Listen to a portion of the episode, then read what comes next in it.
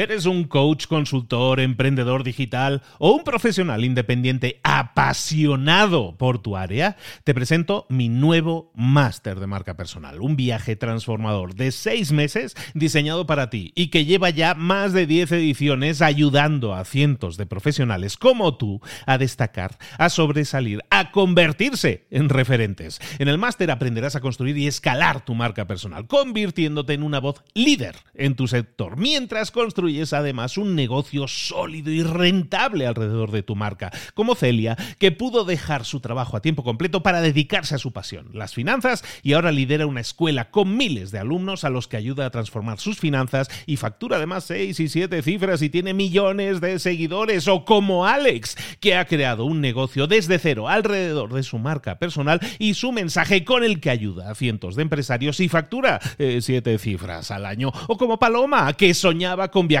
por el mundo y que ahora vive como nómada digital con cientos de miles de seguidores y más de 17.000 alumnos. Gracias al máster, su sueño pasó de ser una idea a una realidad rentable y reconocida. Este es el momento de que tú también dejes tu huella, de influir y de vivir por fin de tu pasión. Visita librosparaemprendedores.net barra marca y descubre muchas más historias de éxito de gente que confió en nuestro método. En junio comenzamos además la nueva generación y añadimos más novedades, más servicios y más soporte que nunca.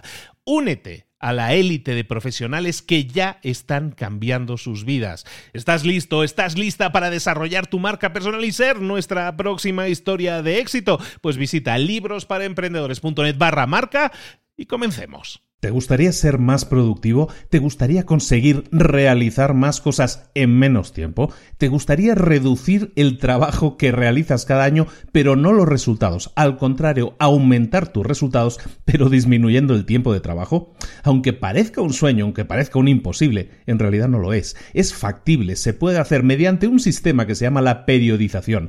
Y es eso exactamente de lo que vamos a hablar hoy aquí en Libros para Emprendedores, ni más ni menos que de uno de los libros que hacía mucho tiempo que estaba yo guardándome en el arsenal para revisar y que ha llegado el momento. En este mes de enero de 2018 estamos revisando libros que te pueden servir como herramientas para conseguir tus metas. Hemos hablado de hábitos. Ahora vamos a hablar de cómo periodizar, cómo estructurar tus semanas, digo semanas, no años, tus semanas para obtener los mejores resultados, porque de eso es de lo que vamos a hablar aquí ahora, de un libro que se llama The 12 Week Year o El año de 12 semanas, y eso es lo que vas a escuchar aquí, ahora, en el resumen de libros para emprendedores que empieza ahora mismo. Sin más, comenzamos.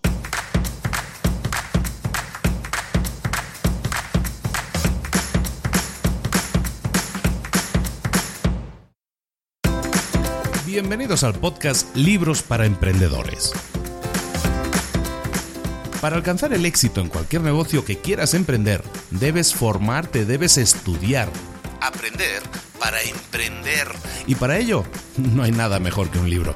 En el podcast Libros para Emprendedores te ayudamos de tres maneras. Primero, seleccionando los mejores libros del mercado para ayudarte a emprender, a mejorar en tu emprendimiento. Segundo, te ofrecemos gratis un resumen de los puntos más valiosos explicados en cada libro. Y tercero, te damos finalmente pasos a seguir para poner en práctica todas esas lecciones aprendidas y así poder acortar tu camino hacia el éxito ya sea marketing, ventas, liderazgo, emprendimientos, mentalización, eh, vamos a analizar lo mejor de lo mejor, de los mejores libros del mercado y te lo vamos a dar todo bien masticadito y listo para ser aplicado. Soy Luis Ramos, empresario y emprendedor, y voy a acompañarte, si me lo permites, en este camino. Sin más, comenzamos. Muy buenas a todos, bienvenidos una semana más a Libros para Emprendedores. Estamos iniciando el 2018 con una, con una energía, con unas ganas de hacer cosas que pocas veces me había sentido yo con tantas ganas y tan empujado a hacer cosas como con esta audiencia tan fantástica que tenemos de Libros para Emprendedores. ¿Por qué lo digo? Pues porque eh, creando el primer episodio que hemos publicado la semana pasada, que era sobre los hábitos, el poder de los hábitos, eh, pues he tenido una tonelada de correos electrónicos, de mensajes, diciendo genial, fantástico, qué gran elección. Y, estuve pensando, digo, bueno, pues vamos a seguir por esa línea. Y lo que vamos a hacer es dedicar este mes a revisar libros que pueden ser muy útiles ahora que estamos arrancando el año. Ahora que podemos arrancar el año con toda la energía del mundo, vamos a hacerlo con libros que nos guíen, que nos den herramientas útiles, pues para hacer de este año el mejor año de nuestra vida. Claro que sí. Pues vamos a ello, pero antes de empezar, dos cositas ultra rápidas. Sí, sé que hay mucha gente que dice, ya empieza a meter sus rollos. Bueno, no son rollos, son cosas importantes para mí, para todos vosotros también. La primera, este episodio está patrocinado por el Instituto de Emprendedores. Ya sabéis, tengo el Instituto de Emprendedores.org, esa página web que en realidad es un curso completo, es una colección de vídeos, una colección de tutoriales, es una colección de cosas de información útil para pasar de no tener una idea de negocio a tener un negocio funcionando y hasta en piloto automático. De eso se trata el Instituto de Emprendedores.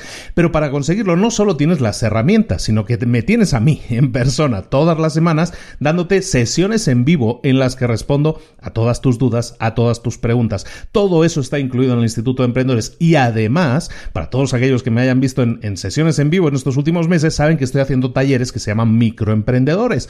Microemprendedores es un taller en el que explico cómo arrancar ideas de negocio sin tener que abandonar tu trabajo. Bueno, pues microemprendedores como concepto está también incluido dentro, al completo, dentro del Instituto de Emprendedores y todas las semanas creo también otro tutorial en vivo en el que es una especie de taller en el que te explico una idea de negocio y cómo llevarla a cabo y son esas ideas que llamo microemprendimientos que puedes hacer sin abandonar tu trabajo. Por lo tanto, te recuerdo, episodio de hoy patrocinado por el Instituto de Emprendedores.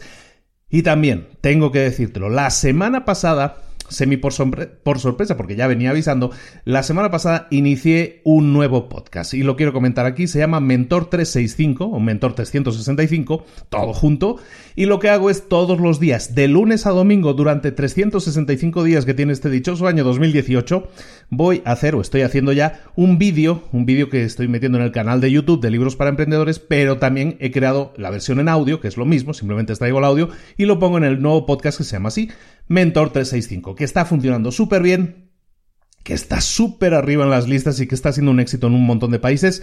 Te lo comento aquí para que te suscribas, porque estás, estarías recibiendo un volumen de información adicional diaria, un tip, un consejo diario que te puede ayudar mucho, yo creo, para tu crecimiento personal y profesional. Entonces, después de hablar de eso, del Instituto de Emprendedores, que es la plataforma educativa que tenemos para todos nosotros los emprendedores y también de Mentor 365, que es ese canal diario de información, de mentoría que tienes para tu crecimiento y desarrollo, ahora sí, vámonos a hacer de este año el mejor año de nuestra vida. ¿Cómo? Pues mediante herramientas. Y esta herramienta que vamos a ver hoy es un libro que se llama The 12 Week Year, el año de 12 semanas, en el que estudiamos un concepto muy interesante. El concepto es el siguiente, vamos a, poner las bases de lo que vamos a estar haciendo aquí. En general, en cualquier empresa, y ahora que hemos cerrado el año, eh, todo el mundo, yo creo que va a estar muy de acuerdo conmigo, toda empresa se enfoca muchas veces en la última parte del año. ¿Por qué? Porque los objetivos anuales se cumplen normalmente en esa época. Normalmente de septiembre a diciembre es cuando la empresa se enfoca, que después de vacaciones vamos a hacer el acelerón final, ¿no? Y ese acelerón final normalmente supone en muchos casos el 30 o hasta el 40% del total de ventas de la empresa. ¿Por qué? Porque se enfocan en ese cierre del año. ¿Qué pasaría? ¿Qué pasaría si nosotros pensáramos lo siguiente? Tenemos una empresa que es capaz de enfocarse en la última parte del año y conseguir el 40% de sus ventas. ¿Qué podríamos pensar de eso? Pues podemos pensar que nuestra empresa tiene esa capacidad, que la gente que compone la empresa, que nuestros trabajadores, que nuestros empleados tienen la capacidad de generar esa energía, de generar ese trabajo que hace que podamos conseguir el 30 o el 40% de ventas. Estamos de acuerdo en eso, ¿no? Entonces, ¿qué pasaría si cambiáramos el chip y dijéramos, bueno, si tenemos esa capacidad, ¿Por qué esperar al fin del año? ¿Por qué esperar al último trimestre del año para realizar esa concentración de energía? ¿Qué pasaría si cambiáramos el concepto de año y en vez de decir que un año tiene 52 semanas, pasáramos a decir que un año tiene 12 semanas, que creáramos un periodo de 12 semanas, de 3 meses, en el que nos pusiéramos a trabajar como si eso fuera un año completo, buscando que al final de ese periodo, que al final de ese periodo, en las últimas 2, 3 semanas, estuviéramos cerrando ya ese periodo con unas ganancias de un 30 o un 40%. Ese es el concepto detrás de este libro, que dividamos nuestro año en bloques de tres meses, en bloques de 12 semanas. Y de esa manera nos enfoquemos con toda nuestra energía y con las herramientas que vamos a ver hoy aquí en el libro, que nos enfoquemos en conseguir metas en 12 semanas, no en 52 semanas. ¿Por qué? Porque tú tienes, y tu empresa tiene, y tu emprendimiento tiene la capacidad de hacerlo. Eso ya lo sabemos. Lo único que tienes que hacer ahora es el enfoque, enfocarte adecuadamente para conseguir esos mismos resultados, pero no en 52 semanas, sino en 12, no en 12 meses, sino en tres meses. De eso se trata el libro. El libro es eh, un libro fantástico, es un libro lleno de, herramientas. Está escrito por dos señores. Se llaman Brian P. Moran, se llama el primero, que es el más conocido, que es eh, un consultor. Bueno, ha trabajado como directivo de empresas como PepsiCo, con UPS y con más empresas y ahora se dedica a, dar consultoría de temas de productividad y de mejora del desarrollo de la empresa. Eh, pues trabaja con Goldwell Banker, con New York Life, Medtronic, con Tiffany's, con un montón de empresas importantes. Y la otra persona que escribe el libro, pues básicamente es el CEO de la empresa que, que codirige con Brian Moran y este CEO se llama Michael Lennington y es el director o CEO de la empresa de la empresa de coaching del año de 12 semanas, que se llama así la empresa, ¿no? De 12 Week Year Coaching Program, ¿no? Entonces, estos dos señores escriben este libro basado en sus experiencias de coaching y basado en las herramientas que ellos proporcionan a las eh, empresas, en este caso, para conseguir aumentar sus resultados, ¿de acuerdo? Entonces, vamos a empezar con el libro. El libro es un poco denso en el sentido que hay muchos conceptos que vamos a ver, pero el principal concepto se llama la periodización. Periodización básicamente es el concepto de dividir el año en bloques de 12 semanas para que así consigamos que cada semana sume, que cada semana cuente, que cada semana genere resultados para la empresa. De, de esa manera, al conseguir ese enfoque en solo 12 semanas, pues nos obliga a enfocarnos en metas, en resultados más a corto plazo y también entonces a conseguir incrementos, a, conseguir ganancias en nuestra empresa también a corto plazo. El concepto de periodización básicamente se basa en 10 aceleradores de la productividad. Porque está claro que si queremos tener resultados en 12 semanas, los mismos resultados que tenemos en un año, conseguirlos en 12 semanas, lo que necesitamos es, sobre todo, productividad. Hemos dicho que ya sabemos que podemos hacerlo, hemos dicho que tenemos la energía necesaria para hacerlo, lo que necesitamos es ser lo suficientemente productivos para multiplicar por cuatro, en este caso, nuestros resultados. ¿De acuerdo? Entonces lo que vamos a hacer ahora, lo que vamos a hacer en la primera parte del resumen del libro, es hablar de los 10 aceleradores de la productividad que comentan en este libro. Esos 10 aceleradores son los siguientes. El primero, hacer que cada semana cuente. Los vamos a ver luego uno por uno explicados. ¿eh? El primero, hacer que cada semana cuente. El segundo, conectar emocionalmente. El tercero, desarrollar el plan. El cuarto, ejecutar una semana a la vez. El segundo, la medición es lo que conduce a los resultados.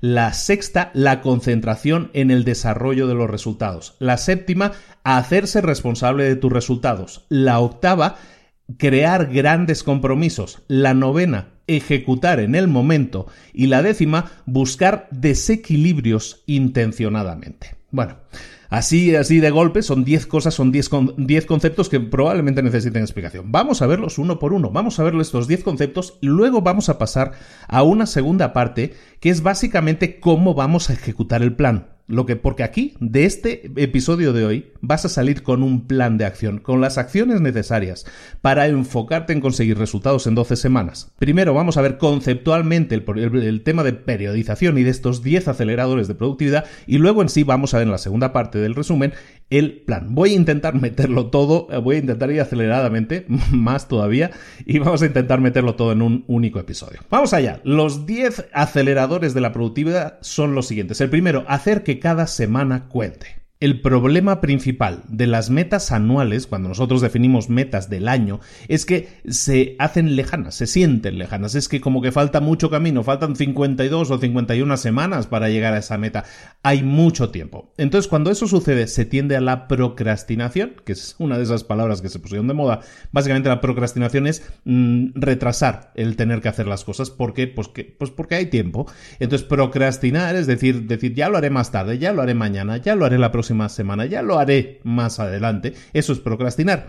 Entonces, cuando nosotros definimos metas a demasiado largo plazo, en este caso un año, hasta que se puedan cumplir, ¿qué sucede? Pues que no las vamos a hacer con la misma energía porque las sentimos lejanas. Ese es el problema de las metas anuales. Cuando nosotros cambiamos la forma de pensar y dejamos de pensar anualmente, llamémoslo así, y empezamos a, a pensar trimestralmente, es decir, en bloques de 12 semanas, ¿Qué sucede? Pues que las metas están mucho más cercanas. Definimos una meta y la meta se cumplirá de aquí a tres meses. Por lo tanto, como la meta está tan cercana, sentimos esa, llámalo si quieres, presión de que la meta está cerca, de que la fecha límite, la fecha de entrega está mucho más cerca. Entonces, ¿qué hacemos? Empezamos a trabajar. ¿Por qué? Porque la procrastinación es eso. Cuando sentimos que el tiempo es muy holgado, no lo vamos a hacer, estamos muy tranquilos. Cuando existe una presión de tiempo, trabajamos bajo presión en ese sentido, sabemos que hay una fecha límite que tenemos que cumplir. Por lo tanto, es mucho más útil trabajar en bloques de 12 semanas, de 3 meses, porque de esa manera sentimos la presión de unas fechas límite mucho más cercanas. La segunda, el segundo acelerador es el que llamamos conectar emocionalmente. La clave principal para un ser humano que trabaje y trabaje con energía y con ilusión y con ganas es que esté conectado a un nivel emocional, eh, con una meta que haya que conseguir. Eso funciona muy bien cuando tú eres el dueño de la empresa, estás conectado emocionalmente. ¿Por qué? Porque la empresa es tuya, te emociona, es, es tu sueño.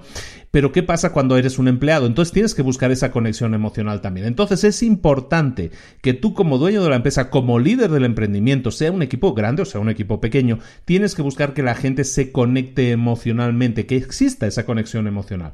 Para ello, la visión de tu negocio nunca debe existir en solitario. El negocio puede tener una visión, unas metas a alcanzar, pero si solo son metas de negocio, entonces no hay una relación humana detrás de ello. Tenemos que estar alineados nuestras metas metas de negocio tienen que estar alineadas con nuestras visiones personales. Para aquellos, precisamente mencionamos el Instituto de Emprendedores, para todos aquellos que conozcan el instituto y el plan Midas saben que en el primer módulo precisamente hablamos de esto, ¿no? De alinearnos con nuestra visión personal. Porque esa es la clave de que nosotros estemos conectados emocionalmente con lo que hacemos. Sabemos que queremos alcanzar una meta personal y nuestro negocio siempre va a ser una herramienta para conseguirlo, ya sea que yo sea el dueño o ya sea que yo soy un empleado. Da igual, tiene que haber una conexión emocional que alinee lo que estoy haciendo, lo que voy a hacer, el trabajo que voy a realizar, está alineado con las cosas, con los sueños, con las eh, metas personales, de relaciones espirituales, de ingresos, de estilo de vida, de calidad de vida, de salud, de participación en la comunidad,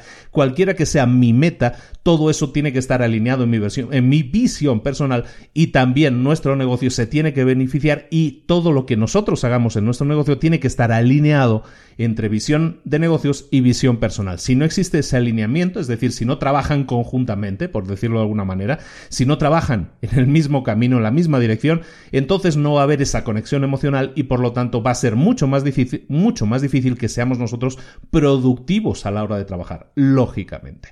La tercera parte, el tercer acelerador es desarrolla un plan. Si nosotros queremos conseguir resultados en 12 semanas, y esos resultados tienen que ser los mismos resultados que yo conseguía antes en un año, eso es una meta complicada, es, un, es una cosa de valientes, ¿no? Entonces, para conseguirlo tenemos que trabajar, tenemos que tener un plan escrito y sobre todo por tres razones. La primera, porque cuando lo tenemos por escrito, sobre todo cuando es un tiempo tan corto, si tenemos planificado todo por escrito, eso reduce los errores. No puede haber errores, no podemos perder una semana de trabajo porque estaríamos perdiendo un porcentaje muy alto de tiempo, en este caso. Entonces, un plan por escrito reduce los errores, eso es un hecho.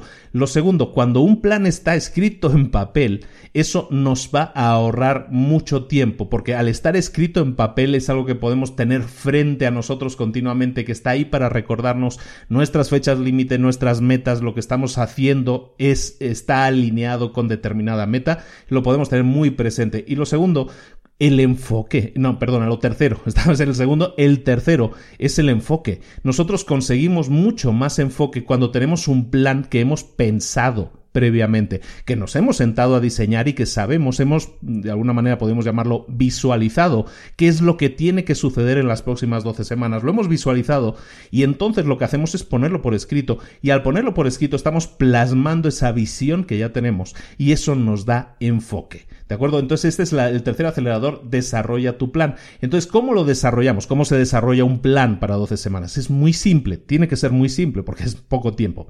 Lo primero que son dos cosas los que tenemos que hacer. Lo primero, identificar tres metas que queremos alcanzar en esas 12 semanas. Son tres meses, ¿qué tres metas queremos alcanzar? Y tenemos que tener la mentalidad de que si las conseguimos, tenemos que sentirnos exitosos tres metas es muy difícil alcanzarlas en tres meses. Si lo conseguimos es un super éxito. Acuérdate siempre que lo hemos hablado en otros libros. Tenemos que celebrar las victorias. Entonces hablábamos de, para definir un plan de 12 semanas, lo primero que tenemos que hacer es, identificar las tres metas principales que queremos alcanzar en esas dos semanas.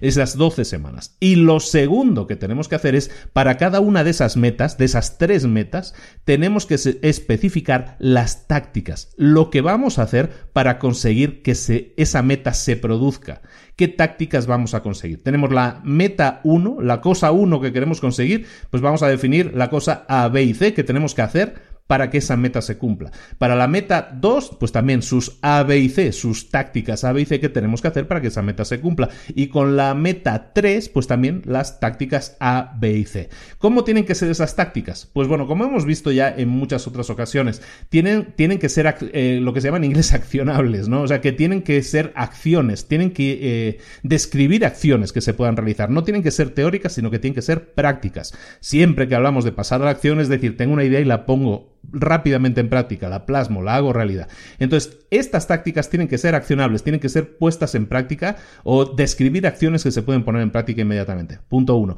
Punto dos, importantísimo, tienen que tener una fecha de entrega definida, una fecha que tenemos que respetar sea como sea. ¿Por qué? Porque tenemos muy poco tiempo. Y lo tercero, siempre que haya que asignar responsabilidades a alguien, eso tiene que estar incluido dentro de la descripción de la táctica o tarea, como le queramos llamar. Entonces, estamos hablando de desarrollar ese plan. Recordemos entonces, eh, definimos tres grandes metas, tres grandes rocas, lo llaman en algunos otros libros, tres grandes metas para esas próximas 12 semanas y para cada una de esas metas definimos qué vamos a hacer, táctica A, B y C y cuándo vamos a entregar, cuál es la fecha de entrega de cada una de esas tácticas. De esa manera es como nosotros podemos definir todos los pasos necesarios por adelantado que tienen que suceder para que se cumplan las metas que buscamos alcanzar en 12 semanas. El siguiente punto, el siguiente punto que es el cuarto, estamos hablando, recordemos, de aceleradores de nuestra productividad. El cuarto punto es que ejecutemos una semana a la vez. Cuando nosotros desarrollamos un plan de 12 semanas, lo que tenemos que hacer básicamente es pasar a la acción, pero de forma consistente, o sea, estar constantemente concentrados en hacer tareas, en pasar a la acción, como hemos visto, las hemos definido, luego tenemos que hacerlas en esas 12 semanas. La ejecución, que es así como lo llamaríamos, la ejecución de esas tareas es lo que nosotros debemos realizar. Entonces, este acelerador se llama Ejecuta una semana a la vez. ¿De qué trata esto? Pues se trata básicamente de que definamos cada semana por separado como un bloque de trabajo único y definamos la estructura que tiene que tener esa semana para que se puedan generar los resultados. ¿A qué nivel lo decimos? A nivel de bloqueo de tiempo. Nosotros tenemos que ser capaces de definir un bloqueo de tiempo, eso normalmente lo vamos a hacer en nuestros calendarios. Entonces vamos a definir bloques de tiempo en los que nosotros podremos trabajar sin interrupción en las tácticas que hemos definido en el punto anterior. Tenemos definidas las tácticas, ahora vamos a definir bloques de tiempo en los que nada ni nadie nos puede ni nos debe interrumpir. Y eso es básico para que nosotros tengamos resultados. Además, tenemos que incluir tres cosas importantísimas dentro de este proceso de aceleración de resultados. Tenemos que incluir una sesión de planeación semanal. ¿Para qué sirve eso? Para que nosotros revisemos los avances que se han eh, realizado durante la semana anterior dónde y cuándo vamos a hacer esa reunión, en, pues va a ser en nuestra empresa, dónde y cuándo va a ser, pues lo vamos a hacer semanalmente. Normalmente lo deberíamos poder hacer los viernes, el último día de trabajo, si, si es para ti el viernes o es el sábado, pues el último día de trabajo de la semana vamos a tener una sesión de planeación semanal en la que vamos a ver cuáles han sido los resultados de esta semana que estamos cerrando y por lo tanto vamos a planificar qué debemos hacer la siguiente semana. Vamos a ir cerrando las acciones que tenemos que realizar la siguiente semana. Luego, cada eso es semanalmente. Luego, cada día es importante que tengamos una mini sesión de planeación. Pueden ser cinco minutos, ¿eh? no estamos hablando de una gran reunión, sino cinco minutos en los que nos sentemos personalmente y nos sentemos a planear al inicio de cada día qué es lo que vamos a hacer ese día, que revisemos las prioridades y planeemos cuáles van a ser las actividades del día. Que eso es algo que ya hemos de alguna manera diseñado en la sesión semanal, pero todos lo sabemos, los días se van desviando y a veces aparecen cosas y tenemos que apagar fuegos. Entonces, eh, semanalmente hacemos una reunión de planeación, pero diariamente hacemos una, una sesión, una mini sesión que puede ser personal, en la que planeamos las actividades del día para que de esa manera nos concentremos en que el día sea lo más productivo posible para que los resultados semanales también sean los más productivos posibles. Y la tercera cosa que también tienes que tener para tener ahora sí una semana realmente concentrada es planificar el tiempo que reservas para cada tarea. Tú tienes definidas actividades, entonces vete a tu calendario y reserva en tu calendario todos los espacios de tiempo necesarios para que esas tareas se hagan realidad. ¿Por qué? Porque esas tareas, recuerda, generan resultados en forma de metas, metas eh, de trimestrales en este caso. Entonces es importante que nuestras estrategias, que nuestras prioridades, que nuestros tiempos que nuestros calendarios estén todos alineados en la dirección de conseguir esas metas. ¿De acuerdo? Estamos contra reloj, entonces necesitamos concentración máxima. El quinto acelerador que tienes que tener en cuenta es que la medición es lo que conduce a los resultados, así lo llaman. Eh, y bueno, y te lo ponen con un ejemplo que todo el mundo entiende. Tú eres un jugador de fútbol y estás jugando con tu equipo. Tú sabes, el equipo sabe, tu entrenador sabe, el árbitro sabe, el público sabe, todos saben en todo momento cuál es el resultado que tiene ahora mismo el partido. Si tú estás jugando a fútbol, digamos, y tú eres el jugador, Estás en un estadio con 80.000 personas, las 80.000 personas saben qué está sucediendo en ese momento y saben si el equipo al que perteneces va ganando o va perdiendo. Eh, la puntuación del encuentro está clara en la cabeza de todos, aparte de que está escrita en todas partes. Eso de alguna manera es la medición. La medición es lo que consigue los resultados. ¿Por qué? Porque si tú eres el jugador y sabes que vas perdiendo, sabes que las acciones que vas a realizar van a ser orientadas a ganar y por lo tanto van a ser muy específicas. No vas a hacer las mismas acciones si ganas que si vas ganando que si vas perdiendo.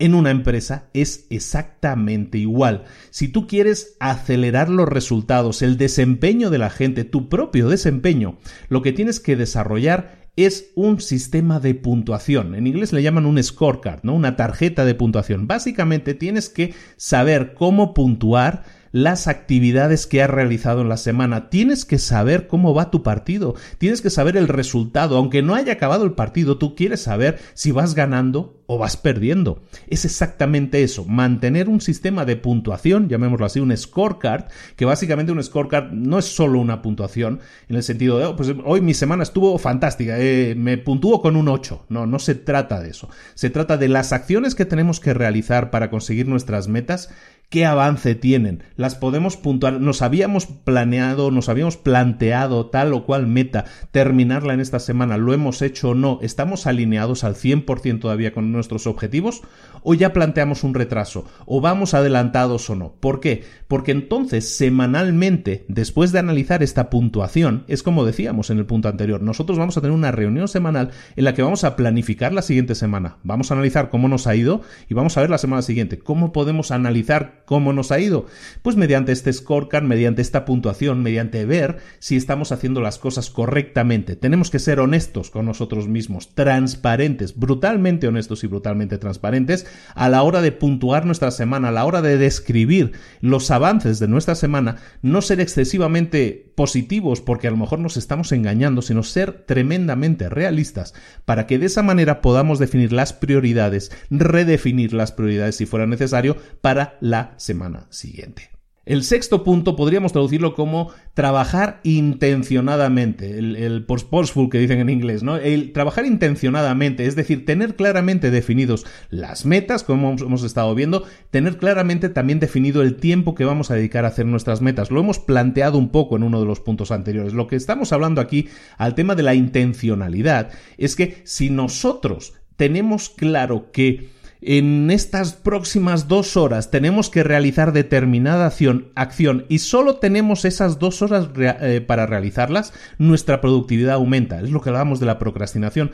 Si yo no tengo un tiempo realmente designado para una tarea, si me lo tengo que buscar, eh, mi mente empieza a divagar recordemos que lo que buscamos es tener foco. Entonces, si yo sé que las próximas dos horas de 5 a 7 de la tarde yo tengo que estar haciendo exactamente eso y solo tengo esas dos horas, en mi caso ahora, ¿no? Tengo dos horas para grabar este podcast. No tengo más tiempo porque luego van a venir o los vecinos o van a venir las niñas de ver la película o lo que sea. Entonces, solo tengo dos horas para trabajar. Entonces, lo que voy a hacer es trabajar intencionalmente, trabajar enfocadamente porque sé que mi fecha límite es de aquí a dos horas. No tengo más. Entonces, la intencionalidad tiene que ver con saber exactamente lo que tienes que hacer, saber lo que es tu fecha límite y saber lo que tienes que entregar. Es entonces cuando tu tiempo lo puedes utilizar de manera que sea, de la forma que se llama intencional, es decir, sabiendo exactamente los resultados que quieres sacar y en el tiempo que lo quieres sacar. Entonces, todos entendemos que hay momentos en los que nosotros no podemos estar trabajando, trabajando, trabajando y trabajando, produciendo, produciendo y produciendo. Hay tiempos y así se reconoce en el libro, en los que hay que ser estratégico. Esto se reduce al final a definir también en el calendario tiempo para ser estratégico. Tenemos que definir en nuestro calendario tiempo para trabajar, tiempo para ser estratégico y también tiempo de calidad tiempo en el que nos vamos a separar de todo ese trabajo, porque no todo puede ser trabajo. Entonces lo que vamos a hacer es definir, así lo definen en el libro, en esta, en esa acción de productividad, lo que vamos a definir son tres tipos de bloques de tiempo. Uno va a ser los bloques estratégicos. Esos bloques estratégicos los tenemos que tener claros. Son bloques en los que vamos a trabajar en la estrategia. En el, vamos a enfocar todo nuestro intelecto en definir en ese tiempo estratégico todas aquellas estrategias, todo aquello que tenemos que trabajar con una visión más de 10.000 metros de altura, no con una misión estoy trabajando para solucionar este problema concreto, sino tener una visión específica más grande de la empresa o del departamento en el que estés metido. Este bloque estratégico puede, en el libro lo dicen, puede ser uno a la semana, no necesitas más que eso, pero resérvate físicamente en el calendario ese bloque de tiempo estratégico que puede ser rondar las tres horas y con tres horas semanales es más o debería ser más que suficiente para generar las estrategias necesarias para que tu empresa pueda desarrollarse y crecer más. El segundo tipo de bloque que tienes que, definir también en las... Eh, el calendario es el bloque para esas tareas, lo llaman el buffer. Aquí el buffer, para los que entiendan la palabra en inglés, pues es un, un buffer, viene siendo una bolsa de reserva, llamémosle así. Entonces tenemos que definirnos esos bloques de tiempo de reserva. Pueden ser variables, depende de la necesidad de cada uno. ¿Para qué son necesarios esos bloques? Recuerda que nuestro calendario va a estar lleno de tareas que tenemos que realizar para alcanzar nuestras metas. Además, vamos a tener un bloque adicional de bloque estratégico, ¿no? Para crear la estrategia. Pero además de eso,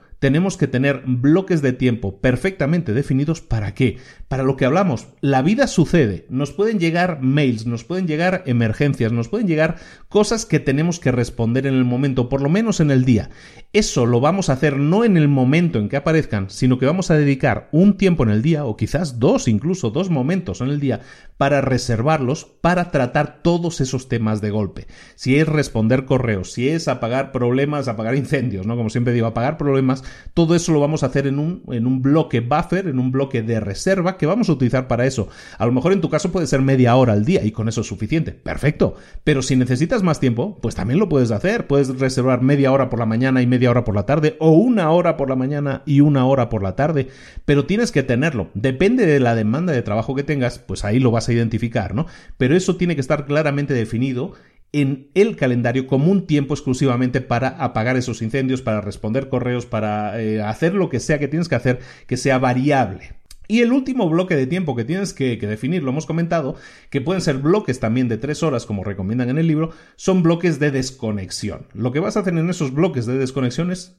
desconectar. No todo puede ser trabajo. Tú tienes que definir también en el calendario el tiempo que dedicas a hacer cosas divertidas. ¿Y por qué tienes que ponerlo en el calendario? Si es algo que tienes que tener tú ya claro en la cabeza. Pues es precisamente por eso, para que no lo tengas en la cabeza, para que tú digas, mañana a las 4 de la tarde me desconecto de todo eso y que eso también funcione como un premio, como una meta, como algo que queremos alcanzar. Define también esos tiempos de esparcimiento, entonces en tu calendario, esos bloques de tres horas en los que te vas a mantener alejado del proyecto y de esa manera, como se dice vulgarmente, recargues pilas. Y esa recarga de pilas te permita entonces regresar con mayor energía de nuevo ah, para seguir trabajando en esa semana, en esas 12 semanas que van a significar el alcanzar los resultados que las personas normalmente alcanzan en un año y tú lo vas a alcanzar en tres meses. El siguiente punto es la responsabilidad. El, séptimo punto de acelerador de resultados es que te tienes que responsabilizar de los resultados, te tienes que responsabilizar de tus resultados. Y responsabilizarte de tus resultados no tiene por qué tener una connotación negativa. Siempre que comentamos esto de responsabilízate de tus resultados, parece que sea algo negativo, ¿no? O sea, si haces algo mal, tienes que hacerte responsable. Sí, eso también es parte de, pero no solo se trata de eso. Hacerte responsable de algo, lo que llamamos la rendición de cuentas, lo que en inglés también son todas esas palabras que se pusieron de moda, que es el accountability, eh, básicamente rendir cuentas. La única persona o la mejor persona a la que puedes rendir cuentas eres tú mismo. ¿Por qué? Porque tenemos que dejar de ponernos excusas, tenemos que dejar de culpar a la economía, culpar a los políticos, culpar a todas aquellas cosas que están fuera de nuestro control. Lo que tenemos que hacer es dejar de culpar esas cosas que están fuera de, de nuestro control y responsabilizarnos de todo aquello que sí está bajo nuestro control, nuestro tiempo, nuestra calidad de trabajo, nuestras acciones, nuestro desempeño. Si queremos acelerar ese desempeño del que hablamos, lo que tenemos que hacer es trabajar en todo aquello que podemos controlar, que son tus pensamientos, tus acciones, tu planificación, tus proyectos y tus metas, y de esa manera acelerar los resultados, concentrarte en lo tuyo, básicamente, y de esa manera olvidarte de lo externo, de todo aquello que tú no puedes controlar. El octavo punto es que tienes que hacer compromisos grandes, hacer grandes compromisos. Hacer grandes compromisos es una consecuencia, bueno, es el acto que, que, luego tiene una consecuencia lógica. Si tú quieres grandes resultados, tienes que hacer grandes compromisos contigo mismo, porque todas las personas que tienen alto desempeño se comportan de la misma manera. Si tú quieres ser medallista olímpico, tienes que crear un gran compromiso contigo mismo, el de entrenar durante 4, 8, 10 años, continuadamente, todos los días, de lunes a domingo, llueva o truene o haga sol, y tú seguir entrenando. Si quieres conseguir grandes resultados en una empresa, no tienes que hacer algo diferente a eso. Si quieres ser un gran músico, la diferencia de compromiso no existe. Tu compromiso siempre va a ser contigo mismo y las promesas que te hagas tienen que ser lo suficientemente grandes para que de esa manera los compromisos a los que te comprometas, valga la redundancia, tú mismo, provoquen como resultado grandes, grandes cosas, que es lo que nosotros buscamos. En este caso, grandes resultados que serían eh, conseguir en 12 semanas lo que la gente consigue en un año.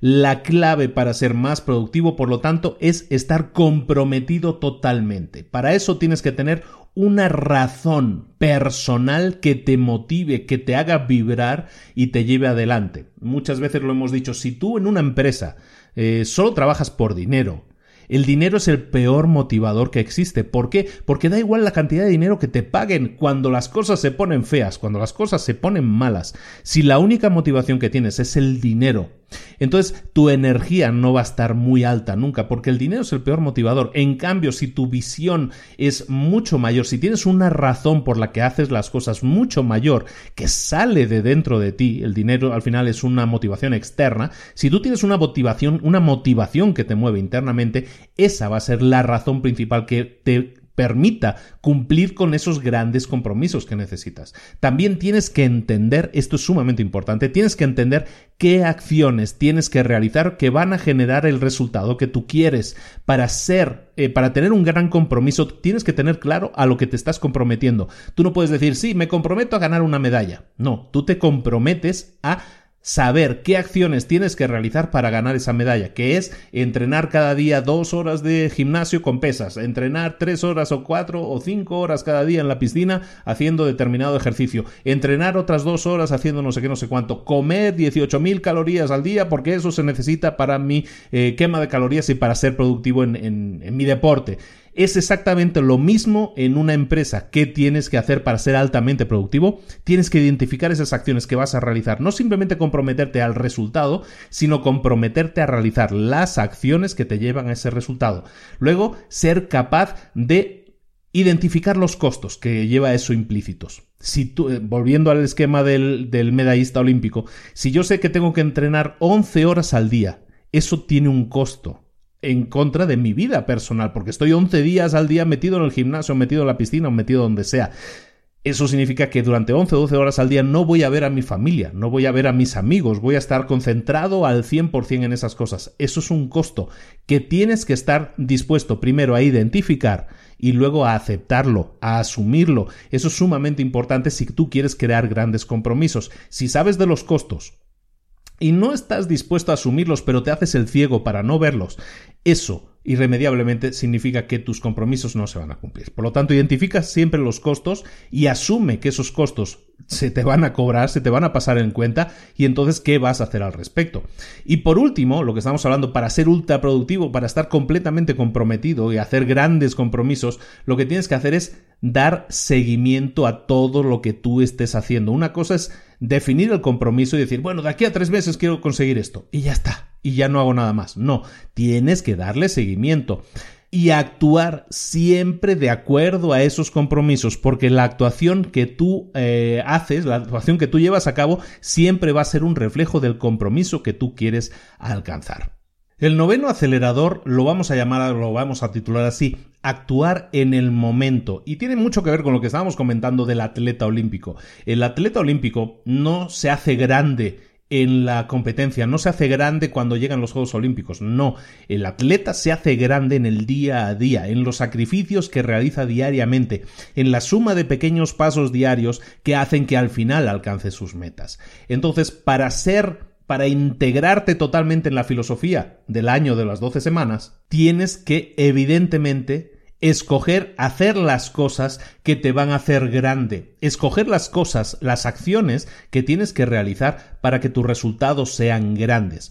En, el, en temas deportivos lo llaman estar en la zona, ¿no? Estar en la zona o estar eh, hot en el momento, ¿no? O sea, eso básicamente lo que estamos hablando es escoger hacer las cosas repetidamente que te lleven a ganar el momentum, a ganar la tracción necesaria para ir incrementando tus resultados. Un atleta que quiere ganar una maratón no puede entrenar solo los dos últimos días. No funciona así, tienes que ir sumando cada día esos pequeños pasos. Y la diferencia, ah, ya dejemos de hablar de deportes, la diferencia para una persona que sea un vendedor, pues para un vendedor eso puede significar, ese compromiso, ese de ese actuar en el momento puede significar para un vendedor ah, tener dos o tres reuniones con clientes más a la semana, hacer cinco o diez llamadas más al día. Eh, si eres un líder, si eres un dueño de negocio, a lo mejor la, la diferencia en los resultados para ti puede ser que hables con tus empleados una vez al día, con todos ellos, para animarles, que delegues una tarea que estabas haciendo tú y la delegues para que esa tarea sea más óptima la hagan otras personas. También para los resultados de tu empresa, lo hemos mencionado antes, a lo mejor lo que deberías hacer es mantener una reunión semanal de tres horas en la que se hable de las prioridades estratégicas de la empresa, animar a la gente, tener reuniones estratégicas, todo eso genera mayores resultados. A lo mejor no en el corto plazo, a lo mejor no en ese día o en esa semana vas a ver los resultados, pero si vas sumando esas acciones diarias con el tiempo, vas a tener gente motivada, vas a tener estrategias perfectamente definidas, porque las has estudiado semanalmente, todo eso se convierte en algo significativo más adelante, no en el momento, pero en cambio, para que eso se produzca, para que tú ganes tu medalla en los Juegos Olímpicos, lo que tienes que hacer es actuar lo, todos los días de los cuatro años anteriores. Y por último, el último acelerador es que busques los, los desequilibrios intencionales. Es algo que hemos estado comentando previamente, hemos estado hablando de que tú tienes que realizar sacrificios, tú tienes que invertir en cosas, en tiempo dedicado a la empresa si quieres conseguir resultados extraordinarios. Eso va a, provocar desequilibrios, ¿no? Esos desequilibrios tú los tienes que tener claros, que eso va a suceder, lo que hablábamos antes del costo que conlleva cada decisión que tomas, pero también tienes que dedicar tiempo dentro de tus 12 semanas, como hemos hablado, reservar bloques de tiempo para ti tienes que escoger también temas personales en tus periodos de 12 semanas. Pueden ser áreas clave en tu vida que tienes que tratar de la misma manera que tratas como las metas de las 12 semanas. Pueden ser temas que tienen que ver con tu ayuda a la comunidad, con las relaciones personales, con tus temas de metas de ingresos, con tu crecimiento espiritual, con tu salud física Todo ese tipo de cosas también tienes que manejarlas de acuerdo a periodos de 12 semanas para ver también resultados mucho más rápido y para que tu compromiso sea mayor.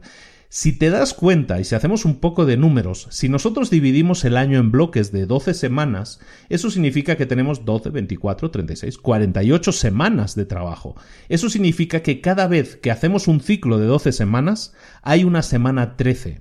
Esa semana 13, ¿para qué la vas a dedicar? Pues si has sido de alguna manera, si has analizado concienzudamente lo que tenías que hacer, las metas que tenías que alcanzar y las acciones que tenías que hacer para alcanzar esa meta, ¿qué sucede? Que en la semana 13 ya has alcanzado esas tres metas. Lo que vas a hacer es, inteligentemente, utilizar esa semana para descansar y para planificar el siguiente bloque de 12 semanas. Eso es lo que deberías hacer. Tratar como un premio, porque también lo hemos comentado en otros libros, necesitas premiarte por las metas alcanzadas. Bueno, pues en la semana 13 podrías regalarte esas vacaciones, regalarte ese tiempo de calidad para, de, de alguna manera así, crear un desequilibrio, pero esta vez en el lado más personal. Pero también aprovecha esa semana 13 para empezar a diseñar o para diseñar, mejor dicho, cómo van a ser los siguientes 12, los siguientes tres meses hacia adelante, las siguientes 12 semanas, para que así tengas claro que esto no termina. Va a haber nuevas metas que alcanzar, va a haber nuevas eh, tácticas, nuevas tácticas que vamos a tener que, que poner en el calendario y que vamos a tener que realizar para que se cumplan esas metas y eso lo vamos a tener que hacer con revisiones semanales y con definiciones de tiempo diarios en los que vamos a establecer si vamos bien y si vamos bien qué tareas tenemos que hacer hoy para seguir yendo bien y si vamos mal qué tareas tenemos que hacer o corregir para que eso de que vayamos mal se termine y entonces sí podemos decir que ahora sí, vamos bien. Muy bien, pues esa es la primera parte del libro. Bueno, llevamos eh, un buen rato ya trabajando en este tema, pero yo creo que hemos entendido básicamente cómo funciona el tema de, de, la estrategia detrás de un año de 12 semanas. Lo que vamos a estructurar en esta segunda parte es estructurar eso, ese bloque de tres meses de trabajo, ese bloque de 12 semanas en las que vamos a estar trabajando y en las que tenemos que tener un, sistema de ejecución claramente definido. Lo que vamos a ver es el sistema de ejecución del, 12, del año de 12 semanas. Este sistema se basa en tres principios y cinco disciplinas. Lo que hemos visto hasta ahora eran 10 que aceleradores. Ahora recordemos esto, vamos a ver tres principios y cinco disciplinas. Los tres principios, uno es la rendición de cuentas, el segundo es el compromiso y el tercero es la grandeza en el momento. Los vamos a ver todos. Esos son principios que nosotros tenemos que tener siempre a la hora de trabajar rendición de cuentas, compromiso y grandeza en el momento. Tres principios. Y luego las cinco disciplinas que vamos a ver son la visión, la planeación, el control de procesos, la medición de resultados y el uso del tiempo. Son cosas muy fáciles de entender. Entonces vamos a empezar con los tres principios que de alguna manera van a regir nuestra, nuestro año de 12 semanas. Hablamos de esos tres principios. ¿Por qué lo llamamos principios? Porque son la base, son los cimientos sobre los que vas a construir ese concepto del año de las 12 semanas, pero no solo a nivel profesional, sino también a nivel personal. Esto funciona a todos los niveles de la vida. Estos principios, por eso cuando se habla de principios, es una persona de principios. Pues sí, los principios no cambian. Tú tienes unos principios por los cuales te riges. En el caso del desarrollo, en este caso del alto desempeño, que es de lo que estamos hablando aquí, necesitas regirte siempre por tres principios. El primero, como comentábamos, es la rendición de cuentas.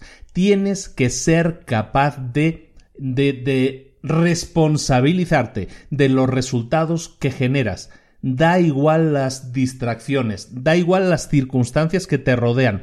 Todas las circunstancias son externas, todas las circunstancias que no puedes controlar, no las puedes controlar. Por lo tanto, aunque tú digas como excusa que afectan tus resultados, eso no va a ayudar a los resultados, eso no va a ayudar a las metas. El que tú pongas la excusa de decir queríamos alcanzar esa meta, pero lamentablemente pasó eso externo entonces no lo hemos podido realizar, eso no es responsabilizarte de los resultados.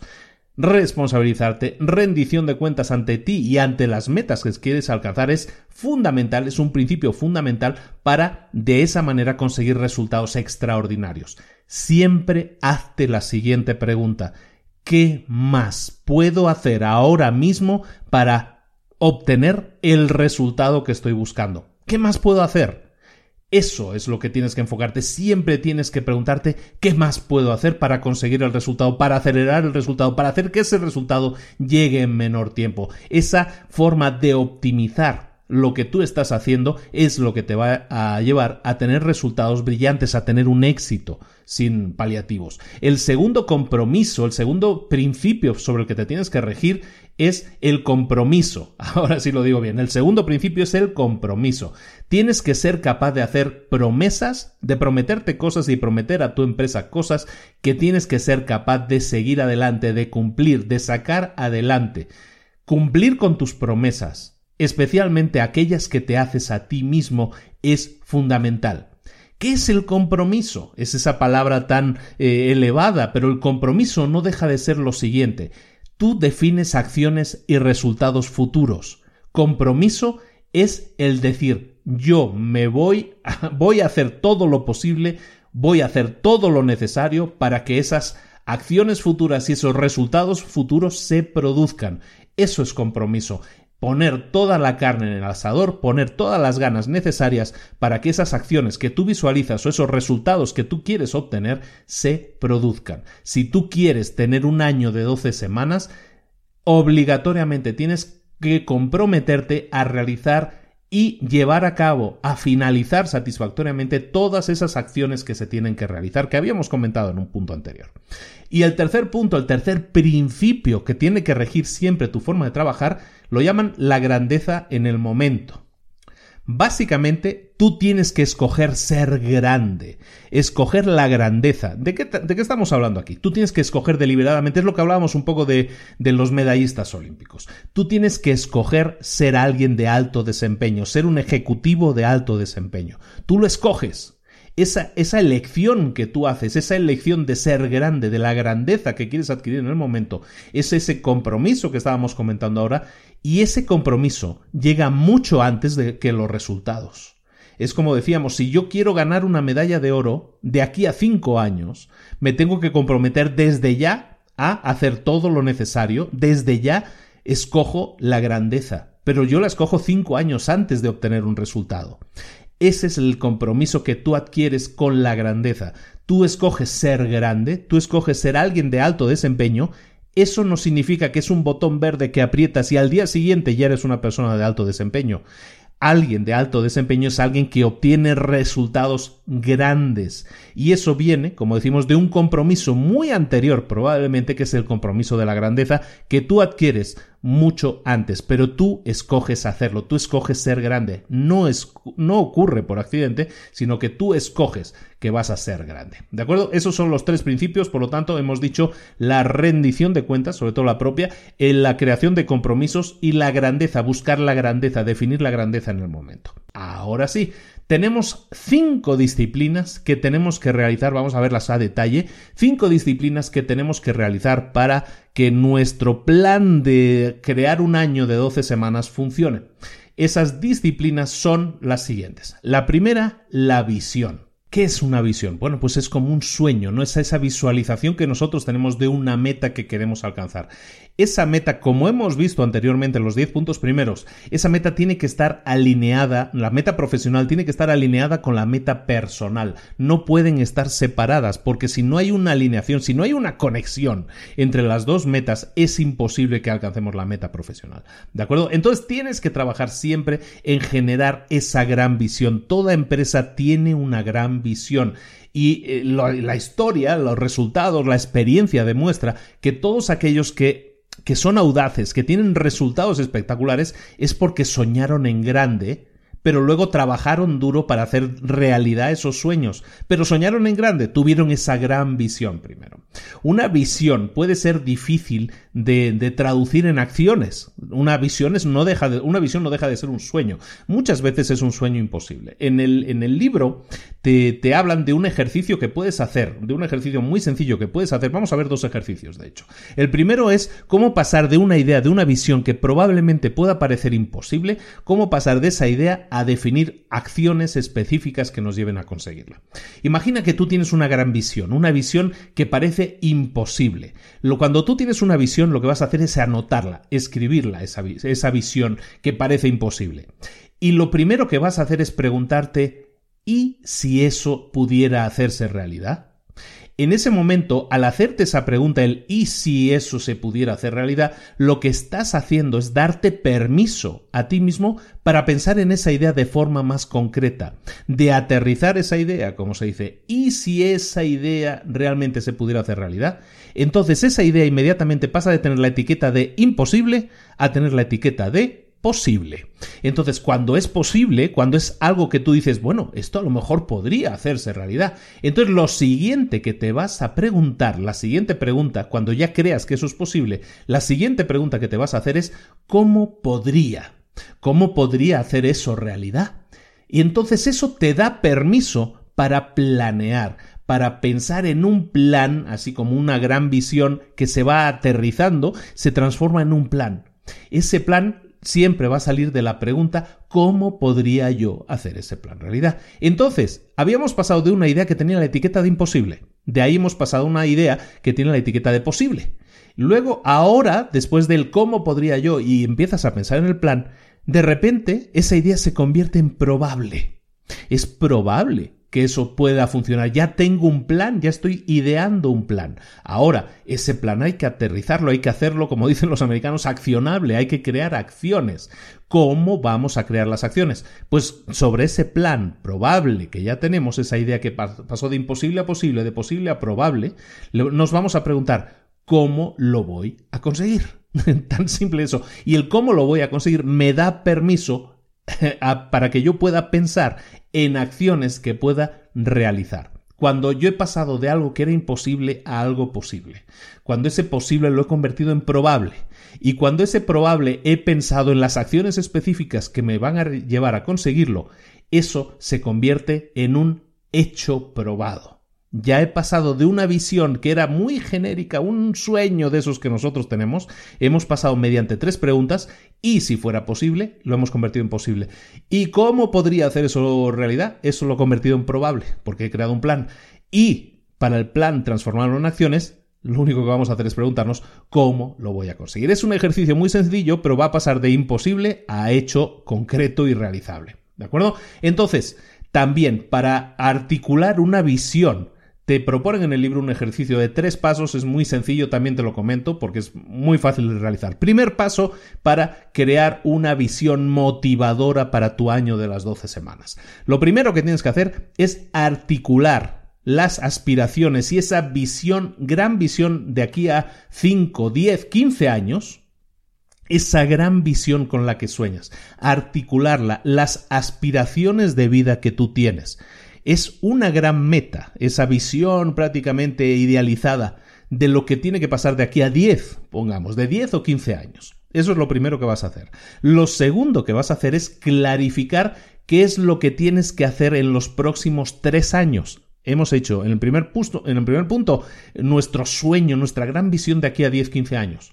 Lo siguiente que vamos a hacer es clarificar qué tenemos que hacer en los próximos tres años. Tiene que estar alineado con esa línea que queremos alcanzar dentro de 10. Entonces, en los próximos tres años queremos alcanzar ese tipo de metas a nivel profesional, a nivel personal. Tenemos que definir a detalle cómo va a ser nuestra vida de aquí a tres años, cómo me visualizo, haciendo qué, cómo es mi día perfecto de aquí a tres años. Eso lo voy a hacer en el punto 2, clarificar mi meta de aquí a tres años.